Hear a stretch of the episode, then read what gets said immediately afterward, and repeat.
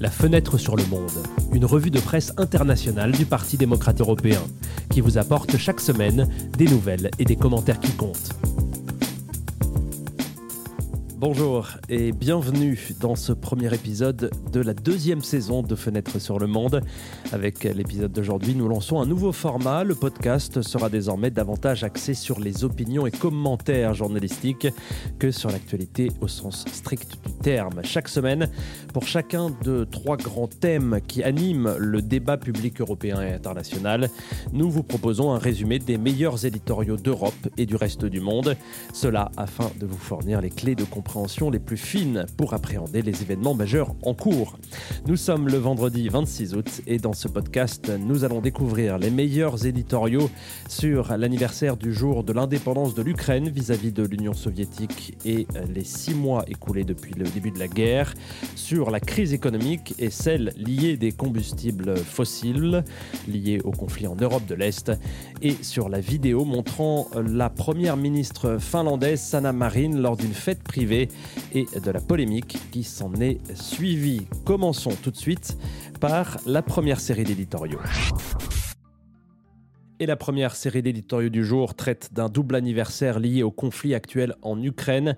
Avant-hier, le 24 août, a marqué exactement six mois depuis le début de l'invasion russe. Par une triste coïncidence, le 24 août également, l'Ukraine célèbre le jour de son indépendance de l'Union soviétique obtenue en 1991. Le premier commentaire sur le sujet nous vient de Belgique et du journal La Libre Belgique. Le journaliste Sébastien Gobert profite de cette double occasion pour s'exprimer sur la direction que devrait prendre la guerre. Pour M. Gobert, le conflit en Europe orientale s'inscrit dans un contexte beaucoup plus large. Derrière Poutine, dit-il, il y a Xi Jinping et derrière l'Ukraine, il y a Taïwan. La référence, bien sûr, est euh, aux visées expansionnistes de Pékin envers la petite île au sud de ses côtes. Réduire notre soutien, régionaliser ce conflit et chercher des compromis pour obtenir à nouveau des hydrocarbures abordables ne ferait qu'envoyer un message de faiblesse à Moscou, Pékin et ailleurs, argument le chroniqueur belge. L'Occident devrait donc continuer sur la voie des sanctions, soutenant ainsi le peuple ukrainien, mais sans s'impliquer directement afin de ne pas risquer un élargissement du conflit. Le défi pour les Européens est de faire en sorte que les Ukrainiens s'assoient à la table des négociations dans les meilleures conditions possibles, conclut M. Gobert, pour leur liberté et pour la nôtre. Nous restons à Bruxelles avec euh, le deuxième éditorial, mais nous nous rendons dans les pages du journal EU Observer qui accueille l'opinion du journaliste ukrainien Nicolas Mokrovitch. Mokrovitch se tourne également vers l'avenir, mais dans la perspective d'une réconciliation entre les deux parties. Pour lancer euh, ce processus, dit-il, certaines conditions devront être remplies, comme la collecte par les organisations de la société civile internationale de preuves concernant d'éventuels crimes de guerre. En outre, il sera nécessaire de traduire en justice leurs auteurs qui devront faire l'objet de procès équitables conformément aux normes internationales et indépendants de la politique. Toutefois, la réconciliation nécessitera également la restauration des institutions démocratiques de l'État russe qui ont été démolies par le régime de Poutine. Sans la participation active des organisations et institutions de la société civile ukrainienne, russe et européenne à ce processus, explique l'éditorial, toutes ces tentatives seront vouées à l'échec. En conclusion, c'est le bon moment pour soutenir la société civile des deux côtés, dit le chroniqueur. La dernière opinion sur les deux anniversaires liés au conflit russo-ukrainien nous amène de l'autre côté de la Manche, dans les pages du journal britannique The Guardian. Là encore, le journal en question a décidé d'accueillir un éditorial écrit par une journaliste ukrainienne, Natalia Goumenyuk. Pour la chroniqueuse, la fête la plus importante de l'année, le jour le plus lumineux où les gens ne pensaient pas à la mort de la tyrannie et de l'empire soviétique, mais à la renaissance de l'État et de la liberté. Cette année est teintée d'un symbolisme supplémentaire, alors qu'un défilé est habituellement organisé pour célébrer l'indépendance vis-à-vis de l'URSS. Cette année, du matériel militaire russe détruit a été installé le long de la rue principale de Kiev. Bien que réduite, la fête sert à ne pas laisser la Russie détruire notre mode de vie habituel en guise de protestation, dit la chroniqueuse. Il y a 31 ans, cela semblait être un rêve, mais l'expérience de ces 30 dernières années, y compris 8 ans de lutte dans le Donbass et 6 mois de résistance à l'invasion, conclut la chroniqueuse, montre que nous atteignons nos objectifs et non pas parce que nous espérons, mais parce que nous travaillons et nous nous battons, épuisés mais déterminés. L'une des principales conséquences de l'invasion de l'Ukraine par la Russie est une crise énergétique qui fait grimper les prix des factures et l'inflation. La Russie est en effet l'un des principaux fournisseurs de combustibles fossiles aux États européens. En outre, le changement climatique pousse de plus en plus d'États à se tourner vers les énergies renouvelables. Comment ces phénomènes interagissent-ils entre eux et comment les États se préparent-ils à la hausse des prix? Le premier commentaire sur cette question provient du journal français Le Monde pour les chroniqueurs Guillaume Dazobry avocat et professeur de droit public à l'Université d'Amiens, et Pierre-Albert Langlois, fondateur d'un cabinet de conseil en transition énergétique.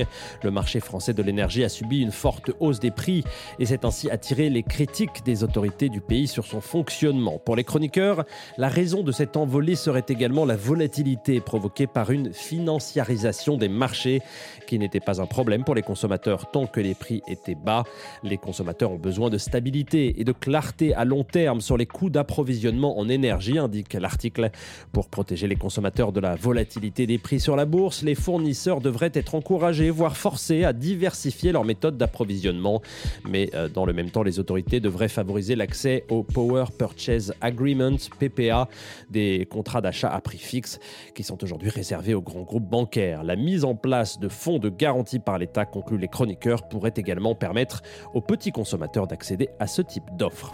Le deuxième éditorial sur les combustibles fossiles et la transition écologique vient du cœur de l'Europe, du journal allemand Der Spiegel. Christian Stocker, professeur de psychologie à l'Université des sciences appliquées de Hambourg, estime que la principale raison pour laquelle nous ne pouvons pas nous passer des combustibles fossiles est l'intérêt économique de certaines entreprises. Selon une étude citée par Stocker, plus de 50% de toutes les actions financières liées aux combustibles fossiles sont détenues par 10 entités, dont des sociétés, des banques et des gouvernements Six d'entre elles sont des entreprises privées américaines rejointes par la Banque centrale norvégienne et les gouvernements indiens et saoudiens.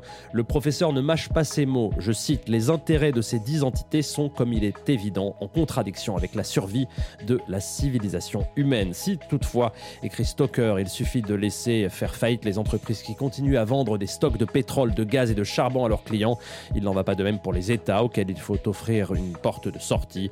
C'est dans des cas comme celui-ci conclut le professeur que les pays riches en ressources et les pays pauvres en ressources comme l'Europe ont un devoir. Le prochain éditorial sur le changement climatique et la hausse des prix nous vient de l'autre côté de l'océan du journal le Wall Street Journal. Selon Björn Lomborg, président du Centre de recherche sur le bien-être du consensus de Copenhague de l'Université de Stanford, la loi sur la réduction de l'inflation adoptée par le gouvernement américain ne fait rien ou presque pour lutter contre le changement climatique.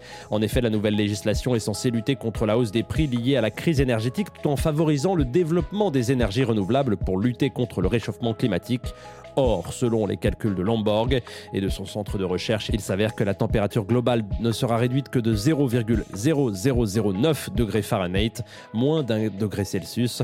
D'ici à la fin du siècle, le changement climatique ne peut être abordé de manière significative qu'en investissant dans la recherche et le développement de tous les types d'énergie verte, explique le professeur, qu'il s'agisse de l'énergie solaire, de l'énergie éolienne ou du nucléaire de quatrième génération. En conclusion, investir dans les énergies renouvelables, c'est les rendre moins chères, un facteur crucial pour pousser les pays en développement, comme ceux d'Afrique et d'Inde, à les adopter et leur permettre de contribuer à la lutte contre le changement climatique.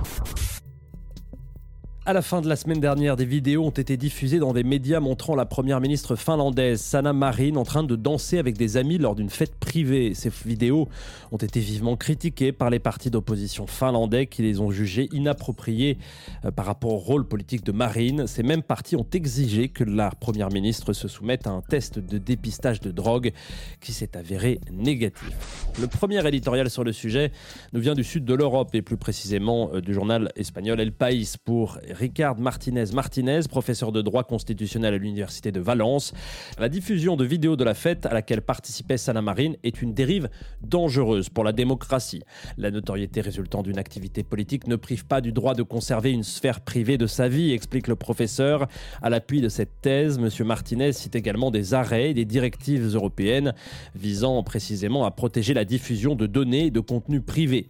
Mais que se passe-t-il alors lorsque, comme c'est le cas, nous avons accès à une partie de la vie privée d'une personnalité publique Ce qu'il se passe, c'est que le débat public sur les programmes et les processus de discussion publique des décisions gouvernementales sont remplacés par la surexposition sur les réseaux sociaux et la gestion émotionnelle et immédiate de la politique, écrit le professeur. Le débat public se déplace alors de la politique vers l'individu, avec des conséquences négatives pour la démocratie dans son ensemble, qui est davantage engagée dans des débats sur les balles et les partis plutôt que sur les décisions politiques. Il est malsain de priver les personnes qui exercent des fonctions gouvernementales de leur espace privé, écrit le professeur. Les juger sur la base de leur vie privée, conclut Martinez, nous conduit en tant que société à être guidés par un jugement fortement conditionné par la manipulation émotionnelle des réseaux sociaux. Restons dans le sud de l'Europe, mais déplaçons-nous un petit peu plus à l'est et rendons-nous en Italie, dans les pages du journal La Repubblica.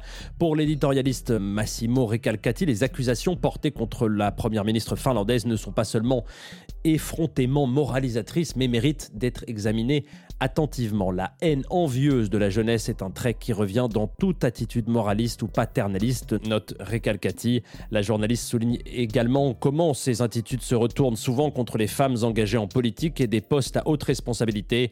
C'est le modus operandi typique des moralistes, vouloir jeter de la boue sur des personnages que l'on envie. Aurait-elle bu, aurait-elle pris des drogues pour les discréditer et les soumettre à leur propre jugement? Bien sûr, pour le journaliste, il n'y a rien de mal à vouloir faire la fête. En effet, que serait la politique elle-même sans le sentiment profond de faire la fête, savoir prendre des décisions qui peuvent briser les barrages, introduire le vent de la jeunesse, changer les horizons auxquels nous sommes habitués. En conclusion, l'idée de fête ainsi comprise ne devrait-elle pas être au cœur de la politique? Le dernier avis en date sur cette question provient d'un journal britannique The Times, situé juste en dehors de l'Union européenne. Pour la rédaction, les hommes politiques ont le même droit que leurs électeurs de s'amuser comme ils l'entendent dans les limites de la loi et des bonnes mœurs. Madame Marine fréquente les festivals de rock, les discothèques et les et alors, cela ne l'empêche pas d'être une bonne première ministre. Pour souligner leur position, les journalistes britanniques établissent également un parallèle avec Winston Churchill, un homme politique très apprécié au Royaume-Uni, mais qui en même temps était un grand buveur de brandy et de champagne, un buveur notoire. Churchill n'aurait probablement pas tenu un mois dans l'ère puritaine d'aujourd'hui.